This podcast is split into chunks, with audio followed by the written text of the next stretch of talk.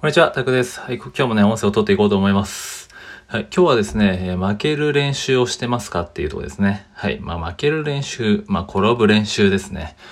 っていうのもですね、今日、あれですね、三尾さんのね、受け身っていう、なんかまあ作品があって、まあ柔道の基本は受け身で、まあ、受け身とはね、えー、転ぶ練習で負ける練習。で、人の前でね、恥をさらす練習っていう風に言ってます。で、柔道ってこうやって、まあ、受け身の練習とかね、えー、したり、まあ、学校の体育とかでもしかしたらね、柔道やったことある人はわかるかもしれないんですけど、ね、まあ、受け身をあえて練習するじゃないですか。ちょっと電気つけます。はい。で、ね、それが必要ですよね。やっぱりその練習があってこそ、こううまくうまくねこう受け身を取れるから転んでも怪我怪我しないしね、えー、そういうことをやってねビビってそれをやんなかったらね、えー、結局転んだ時に大怪我してね下手したら終わり ね大怪我してもしかしたら歩けなくなってしまうかもしれないしねまあもちろんその打ちどころによっても変わるかもしれないですけどただ、ね、そういうねもう常に負ける練習というかねそれをするじゃないですか柔道って。まあそれがちょっとね日本、まあ、柔道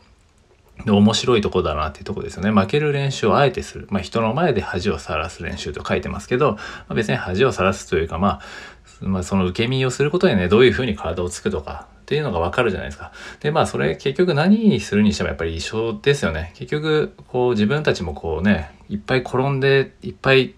ね、歩いて転、歩いては転んで、歩いては転んでを繰り返してね、歩けるようになってきたじゃないですか、自分たちが今歩けてるのも。で、結局それってスキルも一緒であって、結局、ね、なんか失敗しないことなんて絶対ないし、それを繰り返して成長していくのであって、それを一回一回ね、でもそれをビビって転ぶのをやめてしまったら、逆にその1回の失敗で逆に弱くなっちゃうみたいな感じですよね。だからその自分の体勢をつけていくというか、そういう意味でもやっぱりその受け身、受け身の練習だったり、まあその負ける練習だったり、もう人の前で恥をさらす練習、まあ人の前じゃなくていいですけど、とにかく転ぶ練習というかね、もう自分で積極的に盛大にも転ぶべしっていうふうにね、えー、思っててもいいかなっていうふうに、えー、思います。はい。まあそんな感じで今日この、ちょうどね、受け身っていうのをね、自分のあのトイレに三尾さんのカレンダー、よくあるね、多分持ってる人も多いかもしれないですけど、はい、自分をこう実家に今日久々に帰って実家のトイレに貼ってあるんですけどね、まあ、自分の家にはないんですけど、はい、そのね、三尾さんの言葉のカレンダーがあって、今日はね、ちょうど受け身だったんで、まあ、その、あやっぱいい言葉だなっていうね、改めて思って、ま、ちょっと今回撮ろうかなっていうふうに思い、思いました。はい、まあやっぱりこの転ぶ練習ですよね。転ぶ練習とか失敗も失敗、まあ失敗とはまた違いますけど、負ける練習ですよね。えー、そうしておけばやっぱり自分が受け身を取れると。ね、転んでも、まあそれが別にそこでダメージをすごく食らうわけじゃないじゃないですか。ね、下手にですね、その練習をしてなければやっぱりね、えー、何があるかわかんないですよ。もう何していいかもわかんないですが転んだ時にじゃあそれでもう立ち上がれなくなるかもしれないし、ね、じゃあそれだったら最初からじゃあもうね、転ぶことは前提でどんどん転んで転んで、えー、体に覚えさせていくみたいな、ね、だいぶ体育会系なところではあるんですけど、でもやっぱりそうやって何でも一緒だなって、まあ例えば英語もそうですよね。英語学習とかも英会話も結局いっぱい失敗して失敗するからわかるし、でいっぱい恥ずかしい思いするから、うん、なんかね、その、なんかこうどんどんどんどんこうそのメンタルブロックも外れていくというか、ね、そのそこに怖さがあるとやっぱりどうしても一歩じ一歩は踏み込めなかったりするわけですよね。そういう意味でやっぱりそのどんその何ですかね負け方を練習しておくってそういう意味でもその一個踏み込めるというか何かあっても自分で反応できるって分かってればこうなんか勝負に行けるというかねそんな感覚はあるかなっていうふうに思思いました。なんで今回はそのね受け身負ける練習はしてますかっていうとこで、まあ、全然ね、も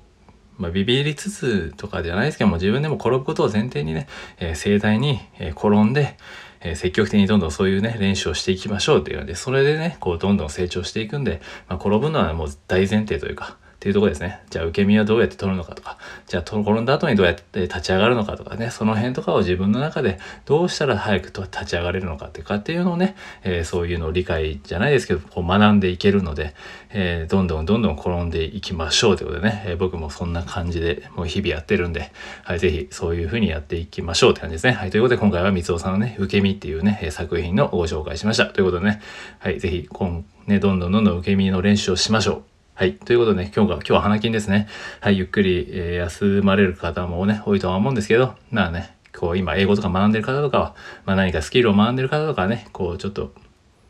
一歩、こう、なんですかね、